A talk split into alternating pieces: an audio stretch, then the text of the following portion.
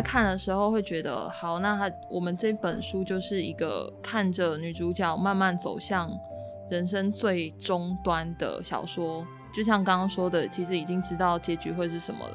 但我看到后来居然哭了耶！我想说，嘿，我不都早就知道他会离开了吗？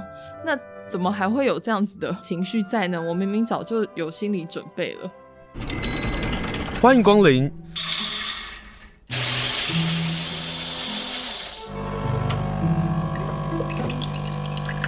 今天的盛情款待，请享用。今天访问的是诚品书店花莲原百店的店长苏艺兴。Hello，店长好。嗨，大家好。请问一下，过去这一个月，成品在销售上有哪一些特色跟好玩的地方？最近的一些出版趋势。那有一个比较有趣的状况是，最近出了一些大众心理学的书。嗯，那大众心理学的书其实每个月之内都会出十几本以上，但是有几个出版社不约而同的是翻译了一些韩国的作品。那这些作品的封面跟里面的内容，它都会是图文并茂，有很多比较文青风、很比较可爱的插图，但是他们的。主要的内容都是在告诉大家，如果你很累，不要努力，没有关系，我们都在这里，没有关系的。怎么了吗？大家怎么了？大家怎么了？因为疫情所产生出来的劳累感吗？我有看了一下内容，我觉得可能因为这些都是韩国出版品嘛。嗯。那韩国社会大家也知道，社会阶级，然后跟他们对于学历还有呃身份地位的重视程度，嗯，会比台湾高非常多。嗯、那他这些书其实大部分是反映了现在韩国年轻人很想要好好的放松的这样的心情，所以比如说书名就可以看到他们自己在心里面呐喊的一些句子，比方说有一本叫做《已经在家了，但还是好想回家》。哦，好惨哦！他真的好累哦，这个作者。对。然后还有，比方说，不勉强自己，也可以把日子过成喜欢的样子。嗯。然后，呃，八月还会再出一本叫做《就算不能跟大家和睦相处也没关系》，没有关系的，做自己就好了。我还蛮想要买八月那本书。不和路相处，不和路相处，对不对？不和路没关系，我自己跟我自己好就好了。对，韩国出版品近年来还蛮盛行的，像大家会知道，像之前有翻拍成电影的《八十二年生金智英》，对，陆陆续续出版社会往韩国的出版界去看，去找一些比较符合台湾购买趋势或是阅读方向的书进进来翻译做出版，嗯、所以或许。在台湾的年轻人心里面也有一点点这样子的想法，也说不定。但是大家就是可以看一些书来舒缓一下自己的心情，就是不努力也没关系，反正总是会有人懂你的。嗯，因为韩国，我们刚刚讲到在之前的小说翻拍成电影，我们可以看到是韩国那种男尊女卑的这样的一个情况，或者是性别歧视的问题。它还有部分是他们每一个阶级、每一个阶级，他们必须要用敬语。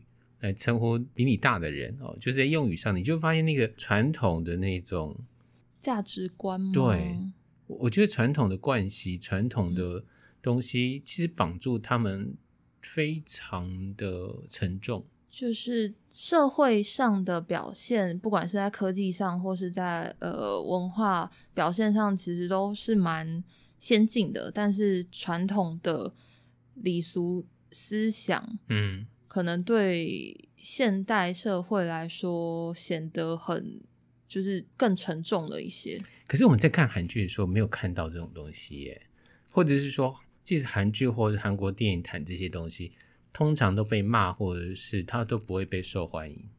某个程度上算是一种幻想的泡泡吗？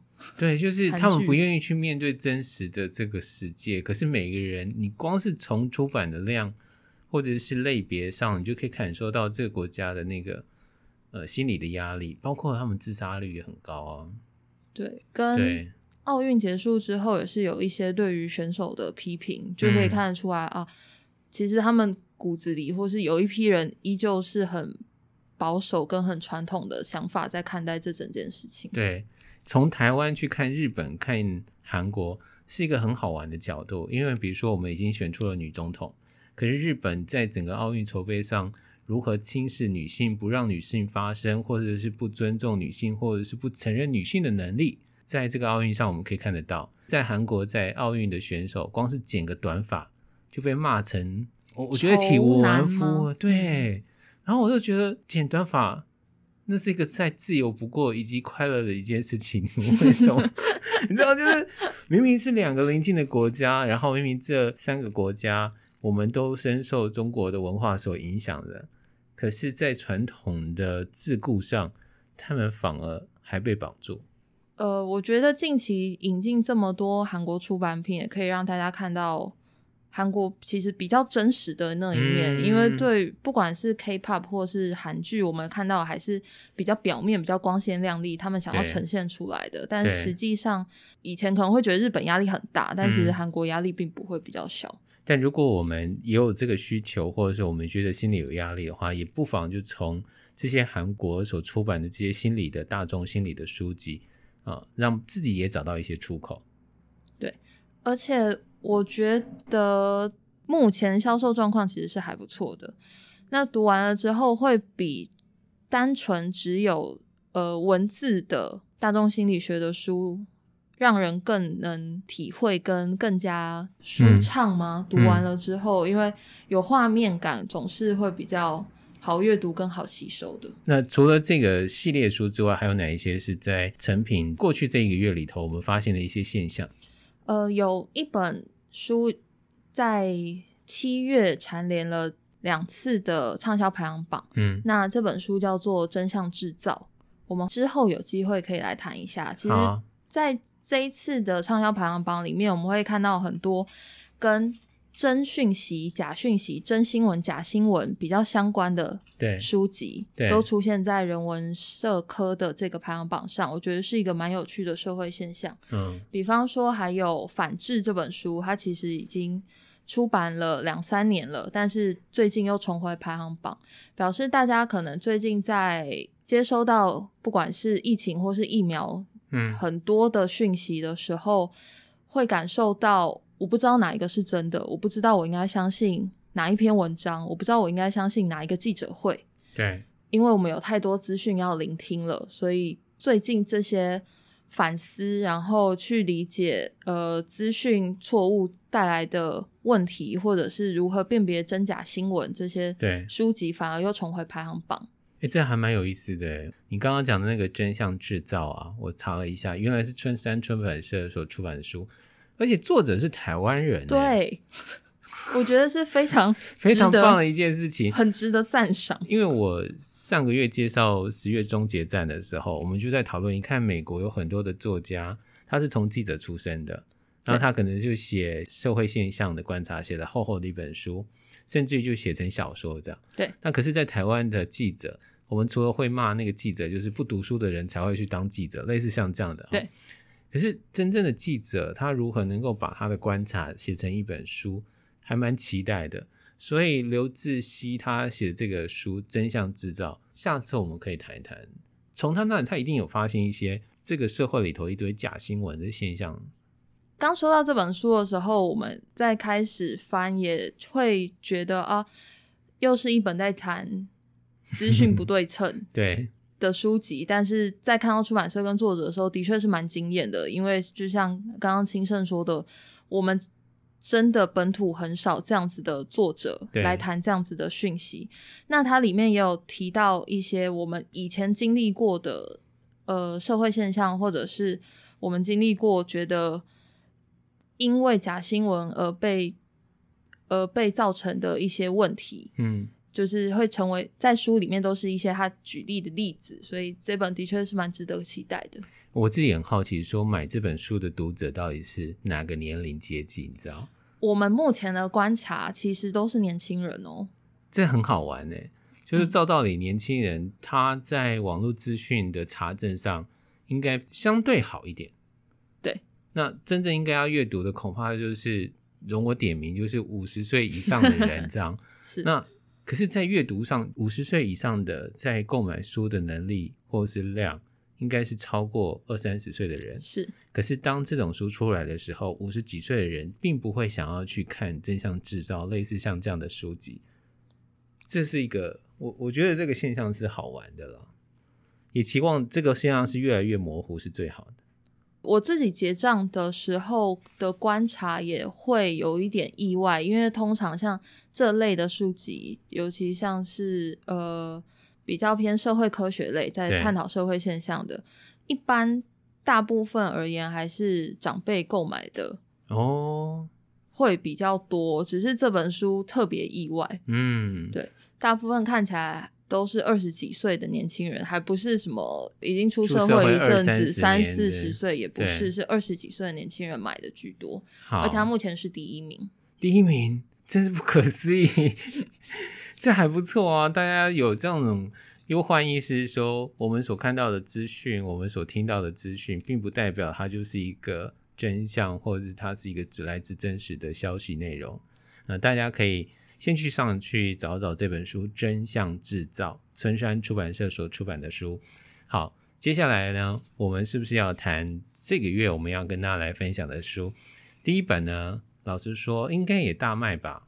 还不错，它也是在畅销排行榜上。对，这个是继三茶花文具店、瓜牛食堂之后的他的新作，对不对？对，嗯，呃，这个作者叫小川糸，然后。瓜牛食堂是他的第一本书，那薄薄的一本，也翻拍成电影了。所以这本书其实在日本让他成为畅销作家。那后面出版了几本书，让人觉得这个作者的笔触相当温暖。嗯，然后他想要谈的议题都比较偏人生的方向，或是追寻人生这样子的路线去写。对，连续好几本书也都有掺杂着。食物这个媒介，我可以说是媒介吧。对，对，他会用食物当做他的故事里面的一个蛮重要的角色，蛮重要的道具，去描写一些故事的情节推演，这样子嗯。嗯，那这本书叫做《狮子的点心》，狮子是狮子园。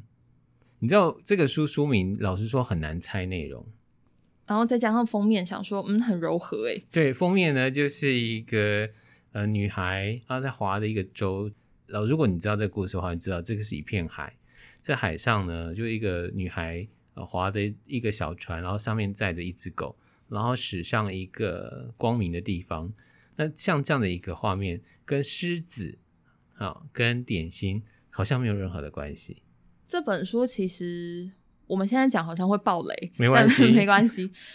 他在讲的故事是一个病危的女孩，叫海野娜，她要启程前往一个叫狮子家园的地方。它是一个，我们可以说是有点像比较大的安宁病房嘛。对，那边都是一些重病的病患，他可能没有办法再接受治疗，希望在这个地方，在这个岛上，那是一个小岛，在这个岛上获得人生最后的宁静，嗯，去度过人生的最后一段日子。你刚开始读，你就会知道结局会是什么样的书。嗯，但是我在读的时候，我一直觉得说，他会不会后来生命有了改变？对啊，他有机会谈他的恋情，谈他的恋爱，然后他可以跟狗狗一同过好生活。这本书就告诉我们说，在人生的最后一刻，你想要吃什么，这里面就有美食。可是这个书很有意思，是你在打开的时候，其实还蛮呼应到我们现在的这个生活。也许我们并不是会进入到安宁病房的，也许我们并没有在这个时刻要面对死亡这件事情。但是这个书的开场说，从船舱的窗户仰望天空，看到飞机在蓝天中拉出一条白色的线，我已经无法再这样搭机出门去旅行了。哎，你看多适合现在疫情。你知道我是被这句话给吸引住。我说：“哎呦，你要来谈谈，就是我没办法出国，我们要开始过着疫情下的这个生活吗？”但其实不是，他要到另外一个地方。然后我们刚刚讲到的狮子园那个安宁病房，他就选择一个可以看到海这个地方。这本书还描写了一下主角为什么会选择到这个地方度过他最后的这段时光。一方面是他不想要带给家人太大的困扰，嗯、他希望自己好好的走完最后的这段日子，不要增加太多的麻烦。嗯，那另外一个是他自己也很向往在这样子的地方，他可以有什么样的体验，因为他的生活一直都很重视别人的感受。嗯，他其实一直都。很害怕会造成别人的困扰，会造成别人的麻烦，所以都忽略了自己的感受。那在最后的时候，他希望好好的过一段属于他自己的人生，他想要做什么就做什么。嗯，那他其实有一点呼应到我们刚刚讲的韩国的那些心理书嘛。对对对对对对对，就是大家在 现代社会中太压抑了啊。对。终于有一个地方可以让他好好的做自己。他现在想吃东西就吃，不想吃就不想吃。对，那不喜欢这个人就不讲话，也不用客套的去跟他接触，这样子。嗯，这书的里头有几段文字可以念给大家听哦。这个是女主角的心情，她说：“也许我太逞强，一个人太拼了。不过我的人生还没有结束，不需要接受所有，不需要喜欢一切，可以活得更任性、更自在。”那他眺望着大海，他了解到，原来这就是自己原来的样子。海水绝对不会抵抗风打向岸边的海浪，就像是海水没有抵抗原来的样子。喜欢就是喜欢，讨厌就是讨厌。人生已经走到最后，要摆脱心灵的枷锁。他说，这个是上天温柔地告诉他这么说的。一个要进入到安宁病房，然后选择在靠海可以看海的安宁病房的一个生病的女子，最后说人生已经走到最后，要摆脱心灵的枷锁。其实，在阅读这本书的人，我相信也是有了一个心灵的出口，对不对？对，我自己一开始在看的时候会觉得，好，那他我们这本书就是一个看着女主角慢慢走向人生最终端的小说。就像刚刚说的，其实已经知道结局会是什么了，但我看到后来居然哭了耶！我想说，嘿，我不都早就知道他会离开了吗？那怎么还会有这样子的情绪在呢？我明明早就有心理准备了。老实说啊，我自己也被感动到。我觉得那个是莫名其妙的这种情绪，就是就像你刚刚讲的，就是说知道这女主角会过世，可是当那个时间到来的时候。当这个故事铺陈到最后的时候，还是有很大很大的感动，就像是那个也是作家的邓九云，他就是说他每翻十页就想哭一次，也不用到最后，在 前面最后前面有一点点慢慢的铺陈，会让人渐渐步向那个想哭的情绪，是他真的很不舒服，但他真的很努力，每一天想要去做一些事情，嗯，然后想要认识一下。旁边的病友，然后会觉得认识了，或者是认识其他健康的人，那些工作人员的时候，他是很愿意聆听，然后跟很愿意分享自己的故事的，会让人有点心疼说。说这个主角其实很努力的在过生活，嗯，但是他却生病了，但他却必须要离开。其实觉得这女主角好不容易开始过她所谓的我们认为的幸福的生活。你看哦，到了一个地方，那个地方可以看到海，他还认识了一个彼此喜欢的男生，然后他吃的也好，其实睡得也算是安稳。那可是他非常清楚，是他要走向那个要结束的这个生命，他如何去把握那个时间，如何做好他自己。那更故事更感人，狮子的点心里头所讲的，还包括因为住在安宁病房，他所接触的人很多。都是要离开的，但有一个点我们不能提到了，就是婆婆那个部分。可是中间就有很多的来来去去的这些人，那他们用什么样的仪式去看待生命？然后这些人又有哪些的故事？就在这个将近三百页的小说里头，就慢慢慢慢的跟我们分享，那个心情是被累积上去的。里面有一个比较呃特别的元素，是像刚刚有提到的作者。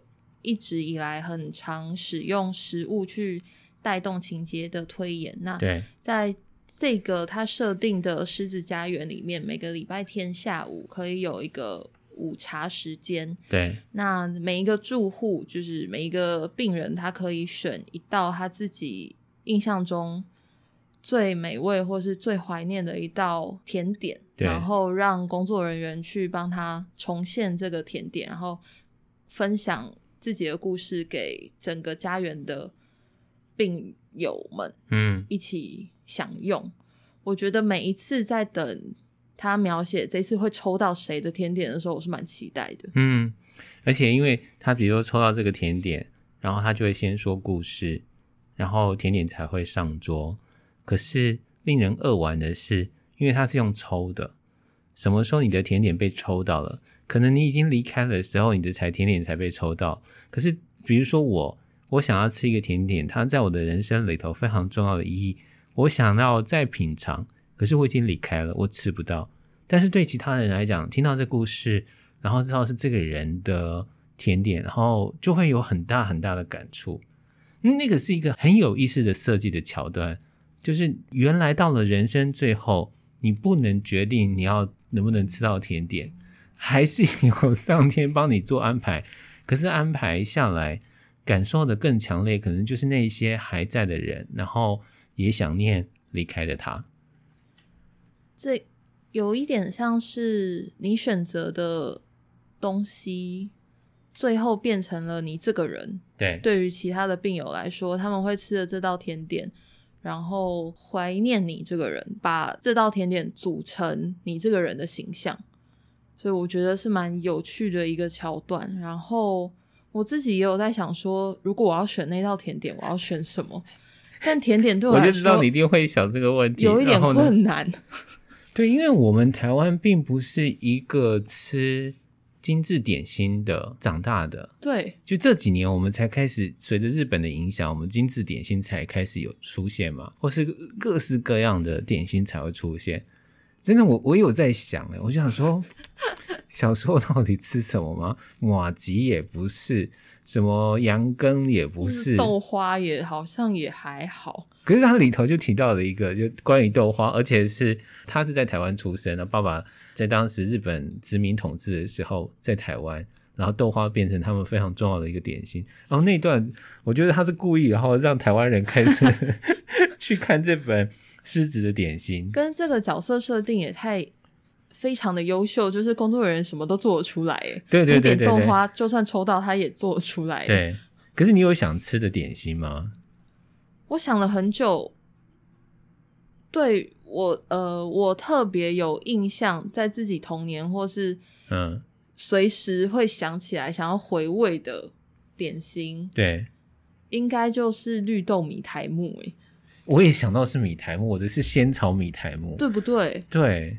然后我就在想说，我就不能有个漂亮一点的点心或者蛋糕，比如说里面有个人想要吃的是便利商店的那个蛋卷蛋蛋糕，但已经没有在卖了。对对对，就原来每一个人在我们的人生里头总有一个点心，可能有些人是巧克力蛋糕，因为他小时候吃不起巧克力蛋糕，可是有一天吃到的时候，他原来知道巧克力蛋糕。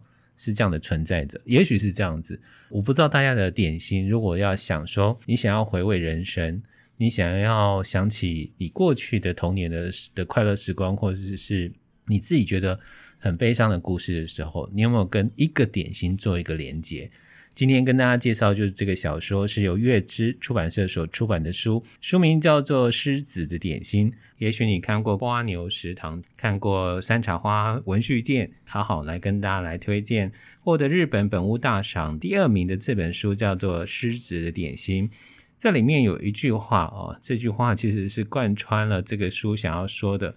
有一个修女跟这个女主角说了一段话，她说。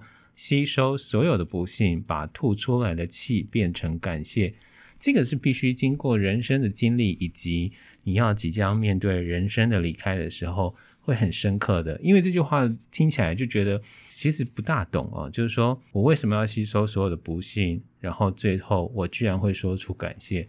这个小说就慢慢慢慢铺陈，去理解这女孩的不幸，到最后她用什么样的一个心情去看待。他过往的人生，今天跟大家介绍就是狮子的点心。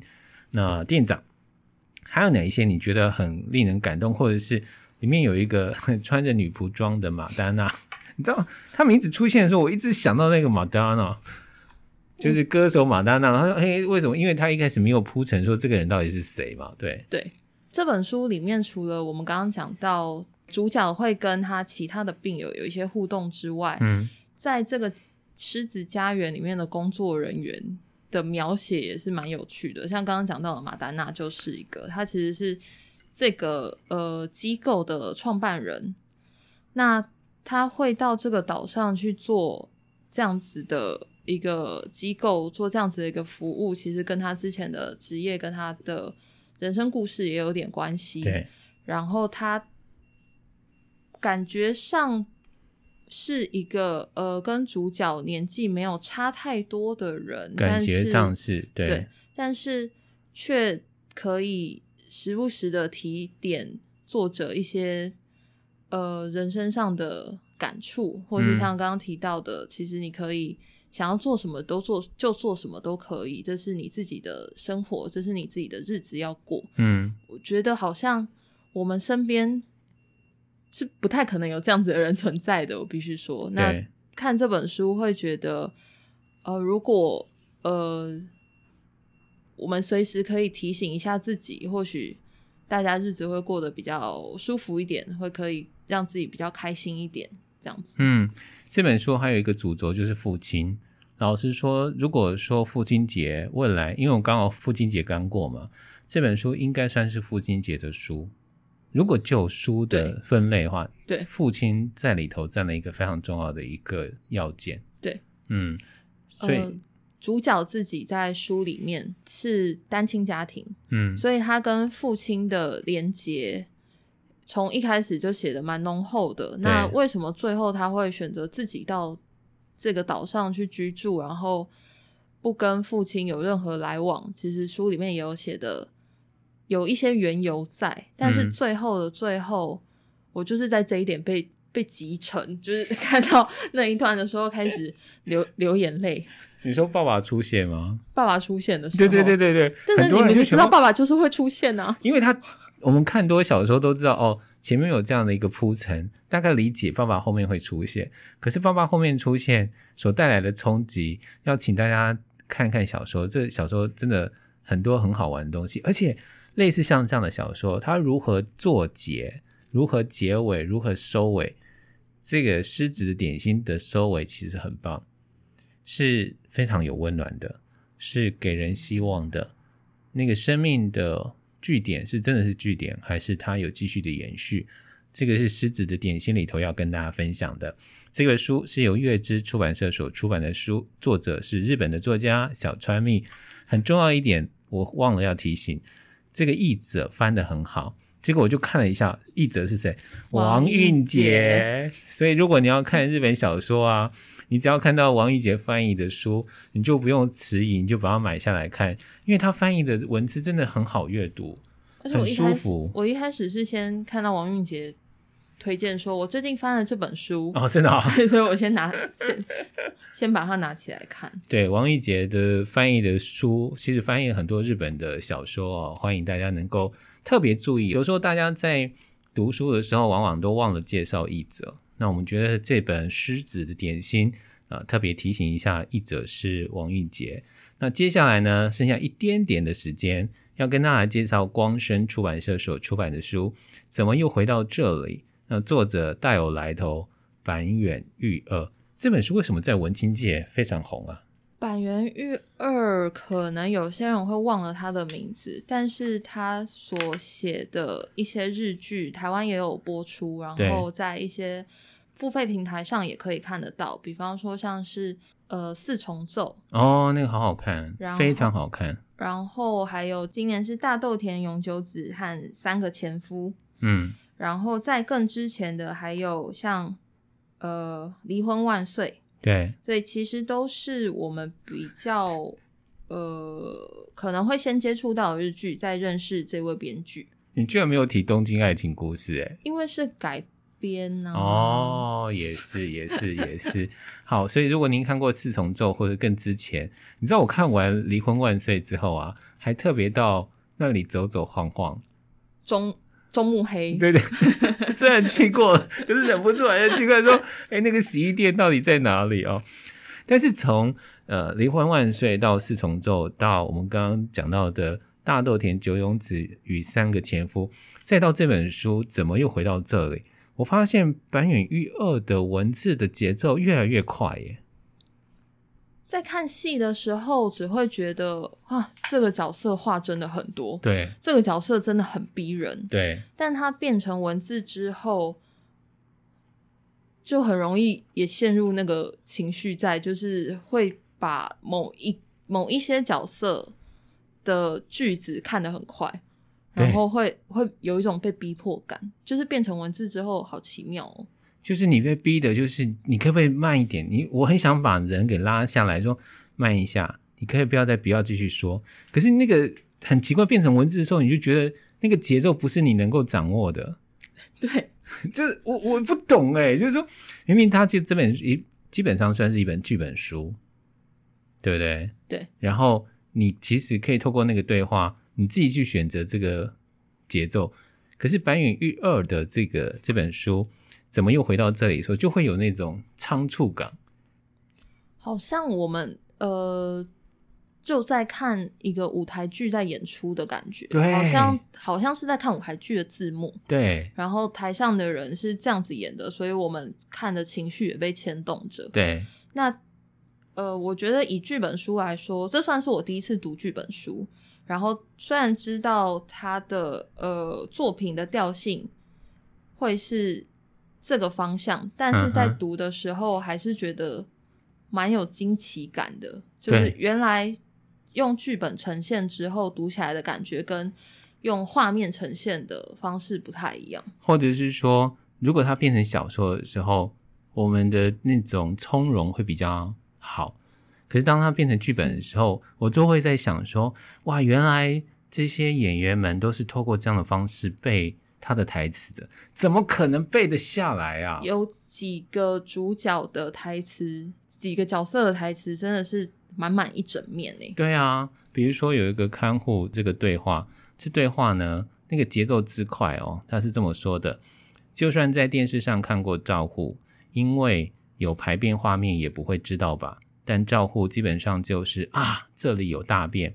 房间、浴室、餐桌通常都有大便。他过着每天擦大便的日子，擦了又拉，拉了又擦，擦到指甲、指尖都有大便。照镜子也发现下巴有大便。外出一看袖口，袖口居然也有大便。你让我看完这段就，就这段其实很长哦。对，我还没有念完哦。可是光是这一段的那个节奏跟那个爽朗，是一个在读这本书的那个乐趣。里面的角色其实不多，但是在。这些角色说台词的时候，他会附带着一些他们会做的动作，比方说一边讲话，但却一边走到某个地方拿起一些奇怪的东西，或者是一边讲话却开始吃过期的食品。对，这种这些画面都可以让我们在读的人更能想象这个人是什么样的人，所以就会更容易被带进去了。嗯。因为在第一章里面，每一个角色其实。